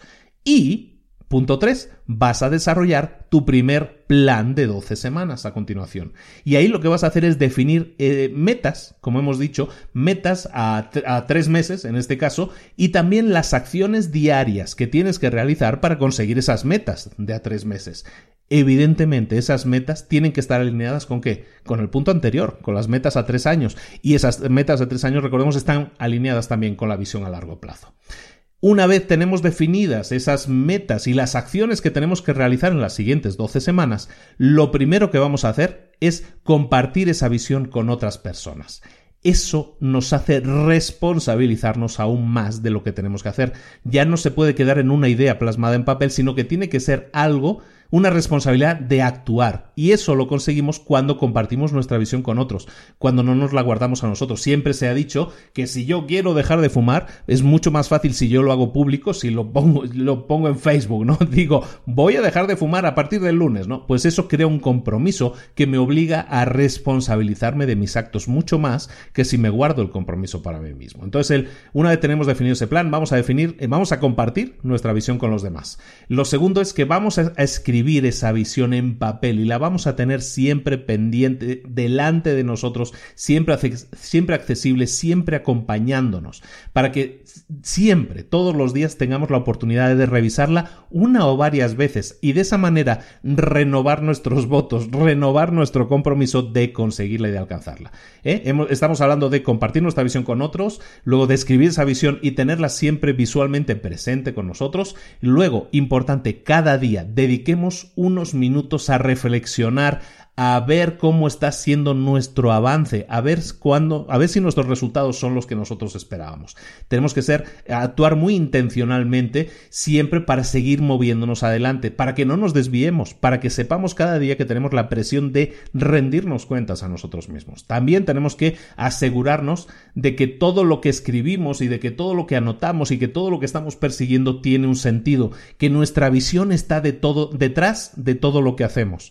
Si yo tengo esa visión a largo plazo de 10 a 15 años, y he creado metas de aquí a 3 años y he creado metas de aquí a 3 meses, todo eso tiene que estar alineado y esa revisión también la tengo que hacer periódicamente para asegurarme de que mis metas no han cambiado, de que el camino que estoy siguiendo sigue siendo el camino mejor para alcanzar esas metas. Y por último, hacer que siempre la visión que quieres alcanzar sea lo suficientemente grande para inspirarte, a pasar a la acción. Cuando una meta es demasiado pequeña, no has soñado en grande, ¿qué sucede? Bueno, pues que si no la alcanzo, bueno, pues no era tan grande, no era tan grande el cambio, no pasa nada. No, asegúrate que tu visión siempre es lo suficientemente grande como para inspirarte a seguir adelante, que el sueño todavía está lejano y tienes que alcanzarlo y que tienes el camino ya definido para hacerlo para no desistir, para no quitarle importancia o para no perder el, el empuje. Va a haber momentos en que pierdas el empuje, esos tienen que ser los menos porque tu visión, lo que decíamos, la, el gran motivador no puede ser extrínseco, no puede ser el dinero, tiene que ser un motivo intrínseco que sale de dentro de ti. Eso parte de eso, cuando hablamos de algo que parte dentro de ti, hablamos de inspiración, hablamos de algo que te motive a un nivel personal mucho más profundo que eh, cualquier motivación externa, decir, no, mi meta va a ser, para aquellos que definan su visión como mi meta va a ser eh, ganar 10 millones de dólares, eso no sería la visión adecuada, porque es una visión extrínseca. Tenemos que pensar en cosas más personales que nos que hablen de calidad de vida, de calidad de tiempo, de calidad de, mental, ¿no? De salud mental y de salud física. Y todas esas cosas alineadas es lo que nosotros definimos como el éxito. Esta era la primera parte, ¿no? La primera parte de lo que estamos hablando de esas cinco disciplinas que vamos a tener que aplicar. Hemos hablado entonces de nuestra visión. Lo segundo es la planificación. Para tener una productividad extraordinaria, lo que tenemos, ya lo hemos estado comentando anteriormente, es tenemos que tener definido un plan, un plan efectivo que clarifique nuestro camino, que nos diga exactamente qué camino tenemos que tomar, que nos enfoque absolutamente en los puntos, en las acciones, en las tácticas, como llama en el libro, que nosotros definimos como de altísima prioridad. Recordemos que tenemos que definir metas y esas metas luego requieren de acciones específicas que tenemos que realizar y esas acciones se transforman en acciones diarias que tenemos que realizar. Entonces, desarrollar un plan por escrito de estas próximas 12 semanas aumenta las, las probabilidades de éxito sustancialmente. Está demostrado que si tú tienes un plan escrito en el que defines todas las acciones que tienes que realizar, eso aumenta por un 20% las probabilidades de éxito. Entonces, ¿cómo hacemos ese plan de 12 semanas? Bueno, lo primero, tenemos que ser súper, súper prácticos. ¿Cómo, ah, ¿Cómo definimos ser súper prácticos? Bueno, lo primero es tener acciones específicas que sean medibles. Tengo que hacer una acción que implique tener un resultado y ese resultado tiene que ser medible. Tengo que, que ser capaz de detectar que ese resultado se ha cumplido. Tiene que ser medible a lo mejor en términos de, de, datos numéricos, de resultados en ventas, de resultados en prospectos. Puede ser medido en muchas otras cosas, pero al final tiene que ser medible. cuando es específico y medible, entonces nosotros podemos saber si lo hemos alcanzado o no. Entonces, cualquier meta, cualquier táctica de las que estamos hablando que tenemos que definir, tiene que ser específica, tiene que ser medible. Luego, tiene que ser descriptiva del éxito que tenemos que alcanzar. Nosotros tenemos que visualizar el resultado de esa tarea, el resultado de esa táctica, el resultado de esa meta como algo descriptivamente exitoso. Tenemos que definir cómo nos vamos a sentir o cómo nos vamos a ver, mejor dicho, a nivel de empresa, cómo se va a ver nuestra empresa con esa meta alcanzada. Tenemos que describir el resultado es importante. Luego, tenemos que hablar siempre en actos positivos, pensar siempre en lo que podemos hacer y hablar siempre y expresarnos siempre en positivo, con lo que sí podemos hacer, no con lo que no podemos hacer. Esto es y más importante de lo que parece. Siempre que nos centramos en hablar de lo negativo, de lo que no podemos hacer, lo que estamos haciendo es centrarnos en aquello que no podemos controlar. Tenemos que concentrarnos en aquello que podemos controlar, en las acciones que sí están bajo nuestro control. Y para eso tenemos que hablar siempre positivamente, en positivo, digamos, en lo que sí podemos hacer, no en lo que no podemos hacer. Luego, tenemos que ser lo suficientemente realistas para, de alguna manera, eso nos lleve a tener un crecimiento también realista. No podemos poner metas imposibles, ¿no? Tenemos, hemos visto que tenemos que pasar de metas imposibles a, a metas que sean hechos concretos. Y para eso tenemos que hacernos una serie de preguntas y eso nos tiene que servir para diseñar cada una de las acciones de manera realista y también de manera que sea posible eh, alcanzarlas. Que no sea demasiado fáciles, como hemos dicho también, porque el ser demasiado fácil hace que, que muchas veces no alcancemos las metas porque nos desanimemos y como no va a pasar nada, no pasa nada. Entonces que sean realistas pero que sean alcanzables y que significa que vamos a tener que hacer un esfuerzo para alcanzarlas. También cada tarea, cada táctica, cada meta que definamos tiene que estar asignada a alguien. Tiene que haber un responsable y ese responsable es el responsable de que esa tarea se cumpla. Si esa tarea tú la estás definiendo para otra persona, si tú estás diciendo hay que hacer esta tarea y la tiene que hacer Pepito, bueno, pues Pepito está asignado a esa tarea, tiene que realizarla.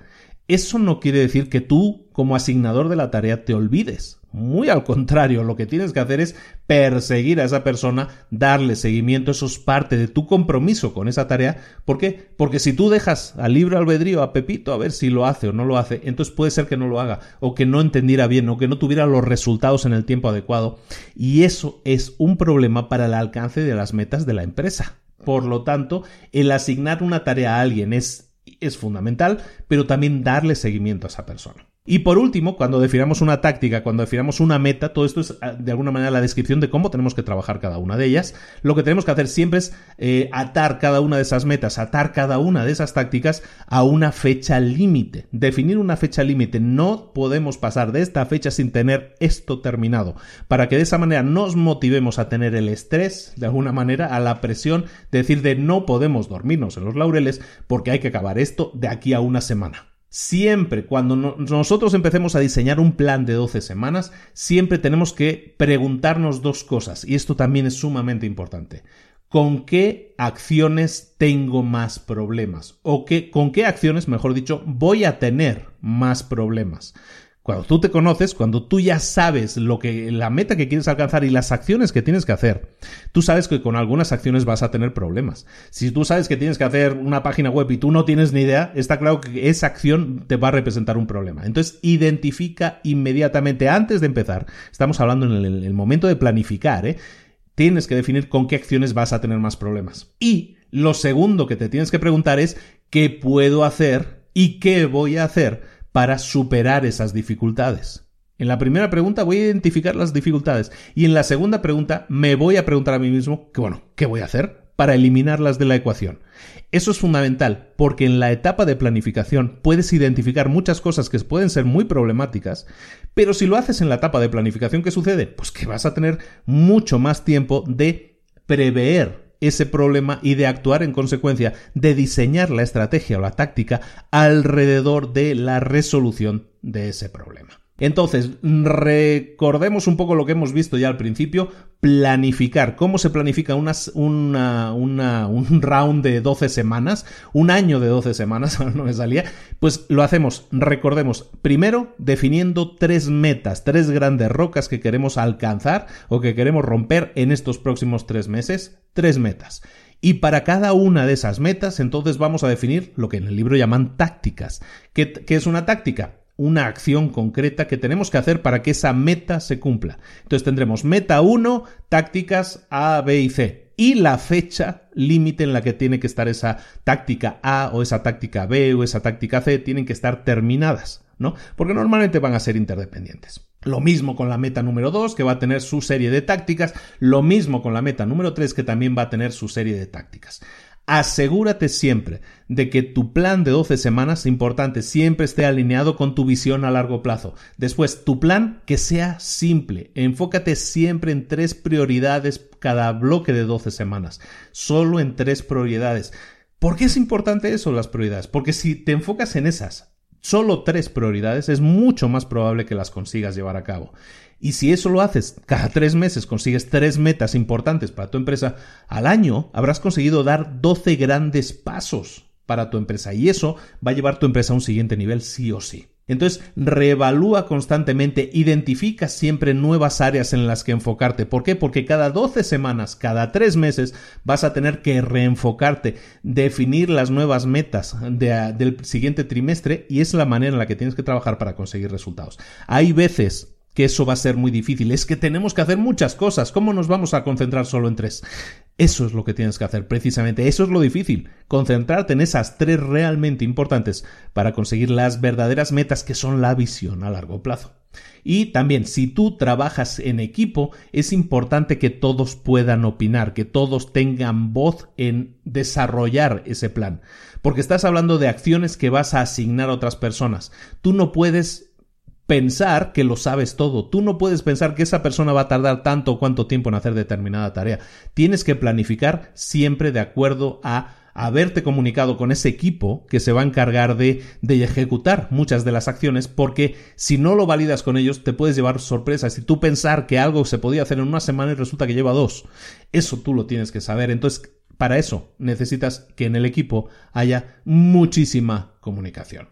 Esa es la, segunda disciplina. La tercera disciplina son los procesos de control. Y básicamente el control de procesos es, es, tener herramientas, tener sistemas, tener soporte, estructuras que den soporte a lo que tú tienes que realizar todos los días y que estén alineadas y que te den el alineamiento también a ti con tus objetivos, que estés alineado con tus objetivos, pero para eso necesitas herramientas, sistemas que te digan si estás bien, si vas por el camino o te estás desviando o ya te desviaste. Entonces, hay dos controles de proceso principales en el sistema de las 12 semanas. Esos mm, controles de proceso son muy sencillos, son muy simples. El primero es tener un plan escrito tener un plan escrito. Y el segundo es que no intentes hacer las cosas tú solo.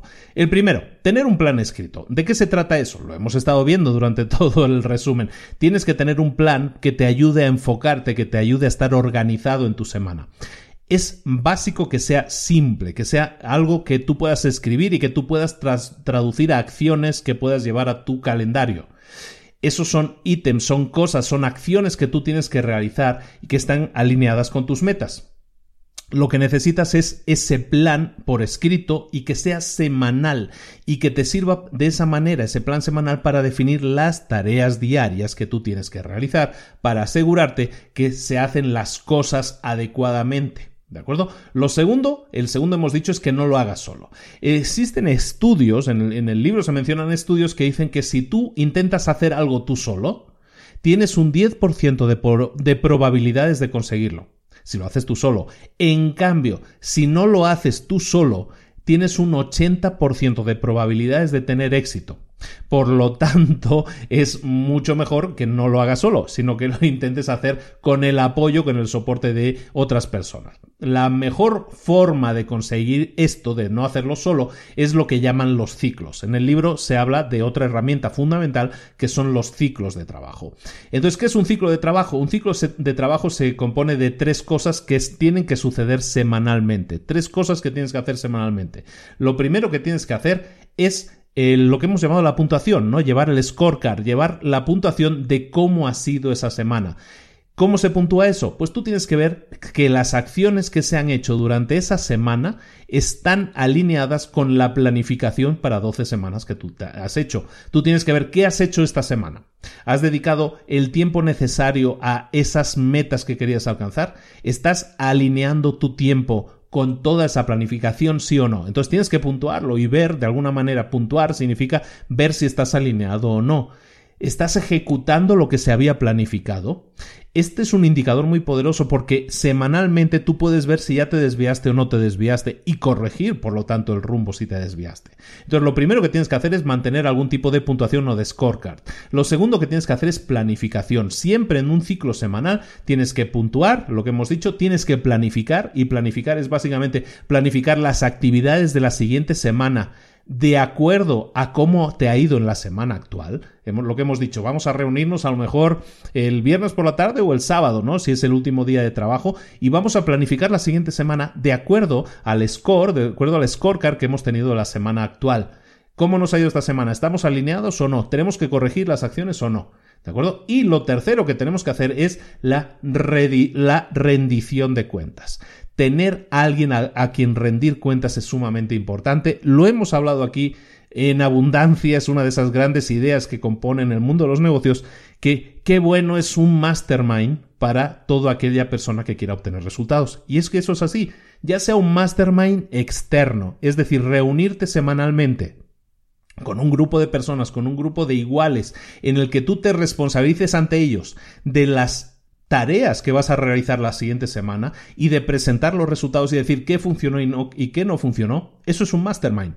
¿De acuerdo? Definir lo que has hecho y ver lo que ha funcionado y lo que no y redefinir entonces la siguiente semana de acuerdo a eso. Eso es un mastermind. Puede ser externo o puede ser incluso interno dentro de la empresa, pero tiene que existir esa rendición de cuentas que de alguna manera te, pues, genera una presión de que tú tienes que hacer las cosas porque tienes que rendir cuentas ante alguien. Eso es fundamental. ¿De acuerdo? Entonces, en un ciclo semanal siempre tenemos que tener contempladas esas tres cosas, ¿no? La puntuación de cómo ha ido la semana, es decir, estamos alineados, planificar la siguiente semana y luego la rendición de cuentas, de alguna manera ese análisis, eh, puede ser externo o interno, de cómo nos ha ido esta semana y qué vamos a hacer para la siguiente semana. ¿De acuerdo? Siempre planifica esto por escrito, que no sea algo que guardes en la memoria, ah, sí, pues la próxima semana hacemos esto. No, tiene que ser por escrito, tiene que ser en papel. Nunca asumas que la siguiente semana va a ser igual que la semana actual. Nunca asumas eso. Siempre tienes que analizar la semana actual y ver, analizar si la siguiente semana tienes que cambiar algo sobre el plan previsto que es lo normal, ¿eh? por otra parte. Entonces nunca asumas que cada semana va a ser igual que la anterior. Luego, siempre lo que hemos dicho, eh, tienes que mantenerte en el camino, revisa diariamente las tácticas que estás haciendo diarias. ¿Esas tácticas te ayudan a alcanzar las metas semanales? Sí. ¿Esas metas semanales te están ayudando a alcanzar las metas trimestrales? Sí o no. Siempre analízalo porque recuerda, son 12 semanas, es muy poco tiempo. Entonces, si hay desvíos, los tenemos que detectar inmediatamente para corregirlos. Y luego, siempre dale seguimiento a tu planificación de forma diaria. No es algo que tú haces los viernes por la tarde y ya está. No vuelves a verlo en todo el día, sino que eso lo vas a trasladar a tu calendario personal y ese calendario es el que va a regir tu día a día. Por lo tanto, ese calendario es la traslación de, tu, de ese plan a tu día a día. Una vez tengas todo esto hecho, estos son los sistemas de control, pasamos al siguiente principio también que tienes que tener clarísimo, la siguiente herramienta es la medición. Lo hemos estado hablando de alguna manera, tenemos que medir los resultados si queremos saber si hemos alcanzado algo. Eso es lógico. Bueno, pues el cuarto punto que vamos a ver es ya, ya nos queda este y otro más y ya terminamos. El cuarto punto es la medición de resultados. Si te das cuenta, lo hemos estado mencionando continuamente en el resumen, la medición de los resultados es clave, ¿no? Ese scorecard que estábamos mencionando, ese, esa puntuación para saber cómo vas, ¿no? Si lo hacíamos con el símil del, del encuentro de fútbol, ¿no? Tú tienes que saber cómo va la puntuación del momento para saber cómo tienes que actuar.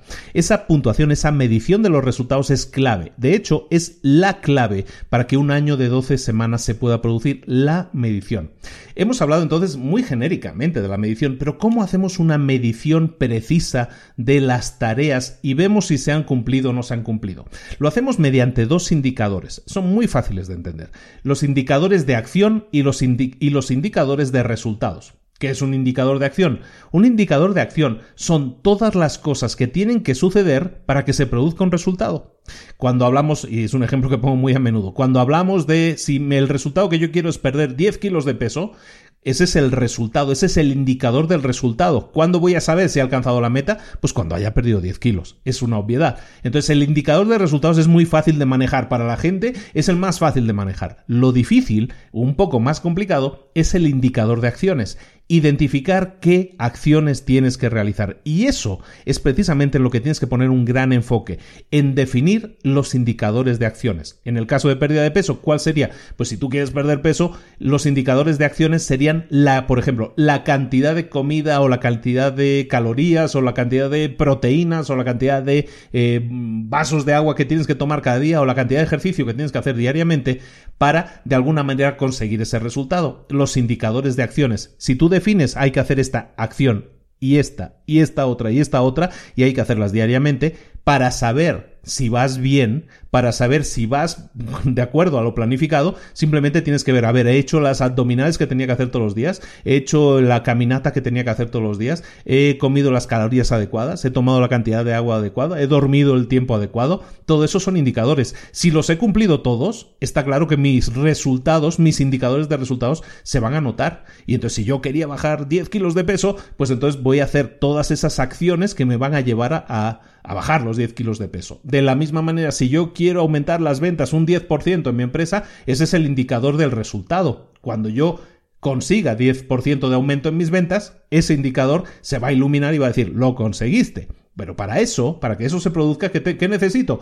Pues una serie de acciones, de definir una serie de acciones que yo tengo que pues, pues, poner en práctica, ¿no? ¿Y qué acciones van a ser? ¿Qué indicadores de acciones van a ser? Pues para conseguir las ventas, pues a lo mejor va a ser aumentar el volumen de llamadas, aumentar la inversión en marketing, hacer todas las acciones necesarias para que eso se produzca.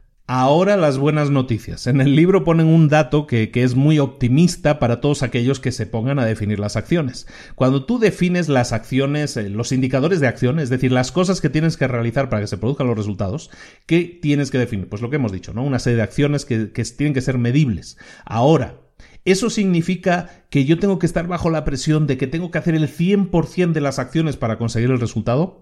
Pues no es tanto así. En el libro muestran una serie de estudios y una serie de demostraciones numéricas de que se, se dice que si tú consigues un 85% de las acciones que tú te habías planificado realizar, es decir, si yo dentro, para las próximas 12 semanas tengo que hacer 100 acciones concretas, si yo consigo realizar el 85% de esas acciones, es muy probable que, consiga mis metas.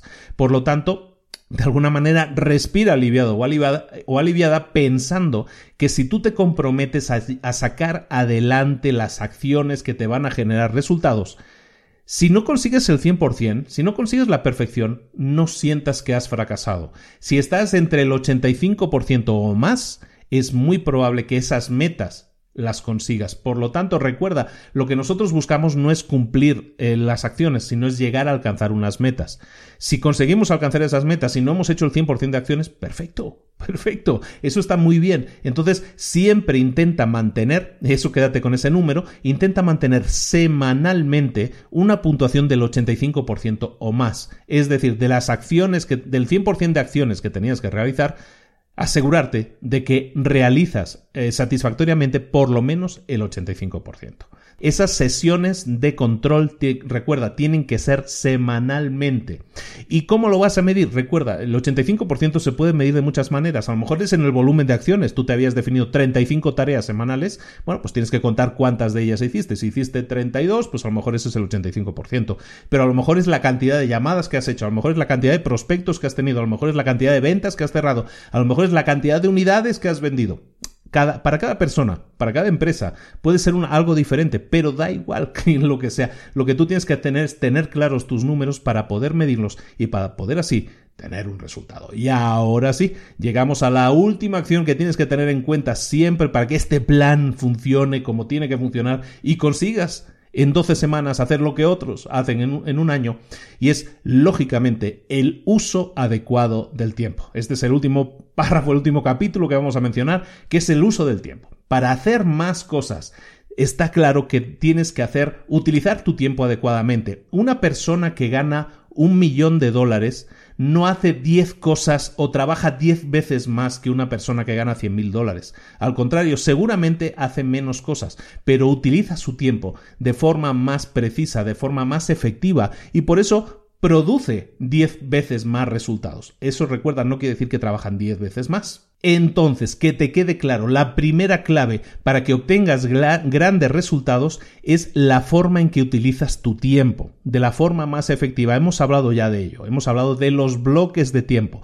Tienes que ser capaz de reservar en tu calendario esos bloques de tiempo Hemos hablado en el pasado de un libro que se llama Trabajo Profundo, Deep Work. Te lo recomiendo que, escuches el resumen porque está tremendamente relacionado con esto.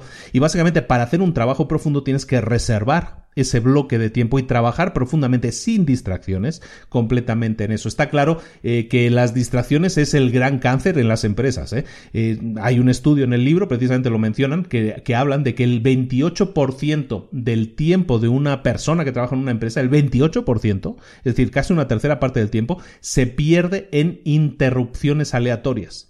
Es decir, casi la tercera parte del tiempo que dedicas a trabajar es tiempo perdido en interrupciones. Por lo tanto, tenemos que enfocarnos en evitar esas interrupciones. Por lo tanto, tenemos que trabajar en reservar nuestros bloques de tiempo para trabajo profundo, como lo decíamos en aquel libro. ¿De acuerdo? La otra, uh, la otra idea que te puede, que puede generar muchísimas diferencias, muchísimos resultados positivos, es la forma en que tú utilizas ese tiempo.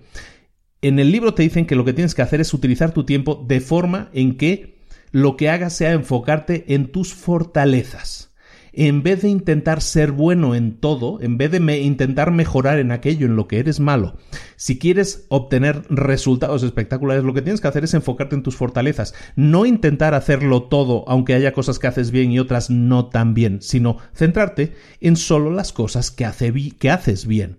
Esto es tremendamente útil, es algo que hemos repetido, se repite en todos los libros al final, porque tiene que ver con el tema de, de la delegación también de tu tiempo, ¿no? Tú no puedes trabajar solo, tú tienes que crear, sistematizar tu empresa, de manera que tu tiempo se utilice precisamente en las cosas en las que eres mejor.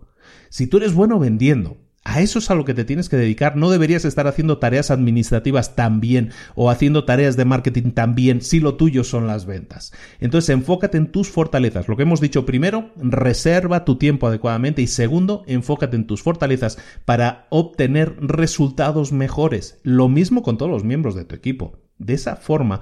Es una estructura que es muy lógico lo que estamos diciendo, pero estructurando de manera lógica la empresa es como puedes conseguir resultados excepcionales.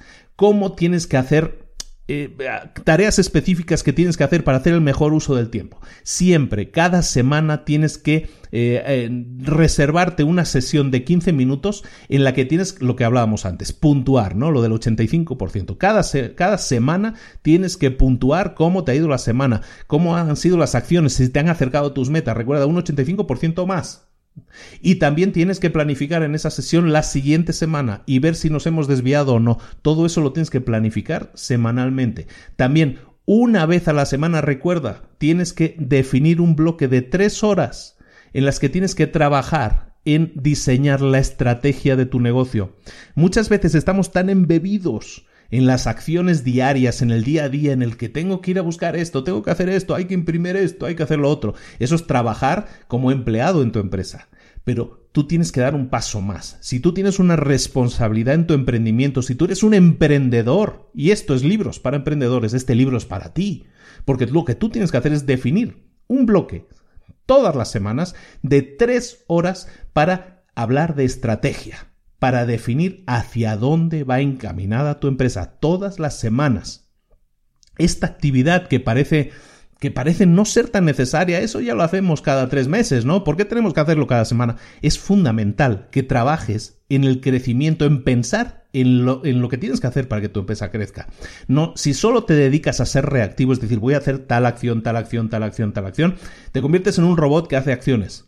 Pero si tú empiezas a dar un paso atrás y dices, tres horas a la semana me siento a pensar en estrategias para saber hacia dónde va encaminada mi empresa. Eso va a ser la noche y el día para tu empresa, te lo aseguro. Luego, también, o uso del tiempo adecuado. Tienes que definir uno o dos bloques eh, de, de, tiempo adicional, de tiempo eh, lo que llamamos el buffer de tiempo, ¿no? Esos bloques buffer, esos bloques de tiempo eh, elástico, podríamos llamarlo así, pueden ser a lo mejor bloques de 30 minutos al día, puede ser uno o dos bloques al día que tú puedas necesitar para responder correos, para responder llamadas, para un poco apagar esos fuegos, ¿no? Tienes que concentrar esos tiempos también. Si eres capaz de concentrarlo, tu tiempo va a ser ultra productivo. También, por último, tienes que al menos una vez a la semana definir un bloque de tres horas en el que tienes que utilizar ese tiempo para hacer algo divertido, algo creativo. Eso evita que te quemes. Mucha gente acaba tan quemada del trabajo, y yo soy el primero que hablo de eso. Muchas veces yo he trabajado en una gran empresa y yo acabé quemado. Y probablemente el gran problema era eso, definir un bloque de tres horas a la semana por lo menos en los que tú crees algo divertido, algo creativo, que puede a lo mejor incluso ser relacionado con la empresa, ¿no? Algo que te permita crear, ser productivo de otra manera eh, o desarrollar nuevas pasiones o hacer cosas personales de crecimiento personal, eso te va a generar pues una desconexión que tú necesitas. Sobre todo ahora que estamos hablando de acelerar nuestros resultados, de trabajar más aceleradamente para conseguir resultados más aceleradamente. Y para terminar, necesitas trabajar con una herramienta fundamental, esa herramienta de la que hablamos muchas veces, que es el calendario. En el calendario tiene que estar reflejado absolutamente todo. Eh, desde las tareas de, relajación que estamos hablando ahora, hasta las eh, reuniones contigo mismo de tres horas para estrategias, si fueran contigo mismo, también, hasta esos bloques de tiempo en los que vas a hacer, bloques elásticos en los que vas a responder o vas a hacer cosas variadas, eso también tiene que estar en el, en el calendario y también toda aquella acción que ya tengas específicamente definida que tiene que suceder esa semana. Todo eso tiene que estar en el calendario. Es obligatorio sí o sí que lo hagas si quieres obtener resultados. Hacer el mejor uso de tu tiempo se hace mediante reserva de tiempo y la reserva de tiempo no hay otra herramienta mejor que un calendario para reservar tu tiempo para tareas específicas. Entonces recordemos para terminar, tenemos que trabajar desde un plan, tenemos que tener un plan predefinido, un plan que tiene que estar por escrito, no solo en tu cabeza, un plan que tenemos que tener muy presente y que siempre vamos a estar recordando semana tras semana, día tras día. Y luego, por último, último mensaje que quiero dejar, totalmente de acuerdo con él, nunca confundas actividad con productividad son dos cosas completamente diferentes. Estar activo no quiere decir que estés, que estés siendo productivo. El hacer muchas cosas no quiere decir que estés haciendo las cosas adecuadas. Ser productivo, lo hemos dicho, es conseguir hacer, conseguir enfocarte en que todas las acciones que realices estén orientadas a un resultado, a una meta. Actividad no es lo mismo que productividad, es algo que espero que lo sepas, pero nunca está de más recordarlo.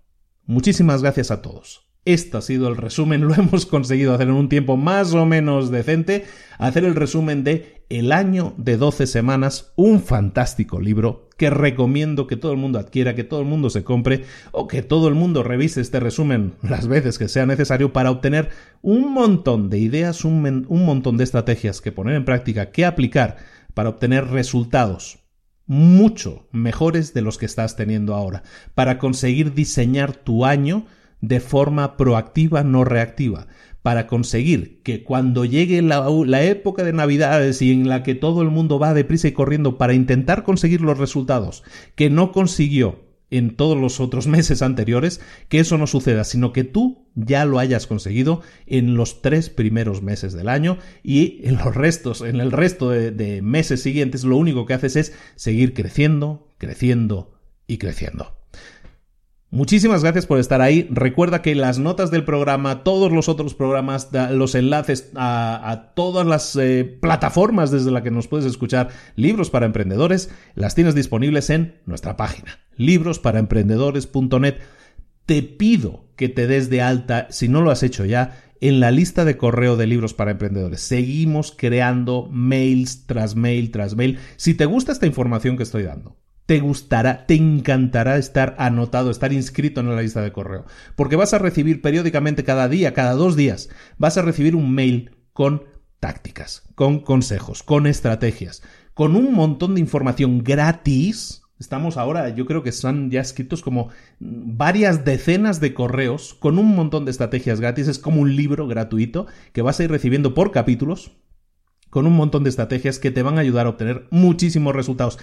Te pido que lo hagas por ti, porque realmente creo, o sea, me he volcado mucho en que esos mails sean de lo mejor y, y, bueno, está mal que lo diga y está mal que lo presuma, pero creo que mi lista de correos es muy nutritiva y te va a sorprender la cantidad y calidad de los contenidos. Eso por un lado. Por otro lado, pedirte un favor en este caso, como siempre, que vayas a iTunes. Si eres usuario de, iPhone, que vayas a iTunes o con tu iPad o como sea, y que vayas al podcast de libros para emprendedores y que te suscribas si no estás suscrito y que si ya te has suscrito, Oye, déjame una puntuación, déjame cinco estrellas ahí, un comentario proactivo, un comentario que me ayude a mejorar o que ayude a los otros a saber que existimos, porque todos esos votos, todas esas estrellitas que tú dejas, suman y suman para que más gente nos descubra. Estás haciendo un favor a los demás, estás haciendo una labor eh, comunitaria cuando haces eso, esa votación. Si no tienes iTunes, eh, pues lo puedes hacer en cualquier otra plataforma, votarnos, dejar mensajes en iVoox, en donde sea que tú nos escuches, por favor hazlo todo eso nos ayuda a crecer, se leen todos los mensajes, si hay plataformas que nos permiten responder, respondemos a los mensajes, pero es algo que nos permite estar en comunicación constante y saber qué puedo hacer para mejorar, saber qué puedo hacer para hacer que este podcast sea cada día un poco mejor. Segundo favor que te pido, lo he comentado al principio, tenemos un podcast nuevo, también de contenido gratuito, en este caso diario, píldoras diarias de información para todos aquellos que nos conocen hace tiempo. ¿Se acuerdan ustedes de las píldoras rojas? Bueno, pues esto es como la evolución de las píldoras rojas, pero ahora sí, con más píldora, con más energía, con más eh, proteína, si es posible, porque son píldoras diarias de lunes a domingo 365 píldoras de información, de reflexión y de acciones que puedes poner en práctica también para obtener magníficos resultados. ¿Cómo se llama el podcast? Mentor 365. Busca Mentor 365 en tu plataforma de podcast inscríbete, vale la pena, creo. Yo, bueno, yo por lo menos creo que vale mucho la pena, te lo recomiendo mucho. Dicho eso, inscríbete al mail, inscríbete a al podcast, inscríbete al nuevo podcast y todo eso te va a permitir un poco pues adentrarte un poco más en este mundo. Recuerda que dentro de un par de días tienes otra entrevista con otro mentor para emprendedores. Esto es un no parar, esto es un no parar, es una creación de contenidos constante con la única motivación de ayudarte a mejorar, a crecer, a obtener más resultados. Para eso seguimos aquí trabajando duramente, ahora sí, trabajando muchísimo para que tengas lo mejor de lo mejor. Muchísimas gracias por estar ahí. Te mando un saludo Luis Ramos. Nos vemos la próxima semana con otro libro aquí en Libros para Emprendedores. Muchas gracias. Hasta luego.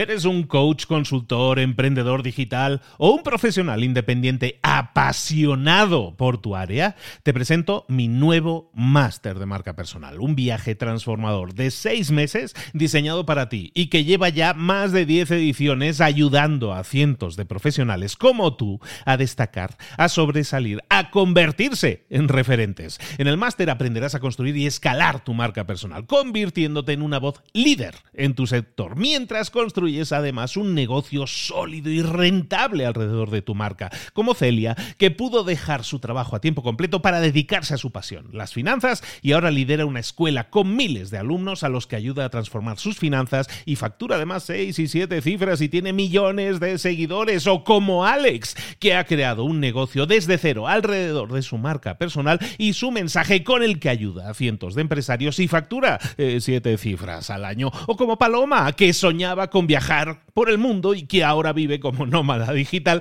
con cientos de miles de seguidores y más de 17.000 alumnos. Gracias al máster, su sueño pasó de ser una idea a una realidad rentable y reconocida. Este es el momento de que tú también dejes tu huella, de influir y de vivir por fin de tu pasión. Visita librosparaemprendedores.net barra marca y descubre muchas más historias de éxito de gente que confió en nuestro método. En junio comenzamos además la nueva generación y añadimos más novedades, más servicios y más soporte que nunca. Únete a la élite de profesionales que ya están cambiando sus vidas. ¿Estás listo? ¿Estás lista para desarrollar tu marca personal y ser nuestra próxima historia de éxito? Pues visita librosparaemprendedores.net barra marca y comencemos.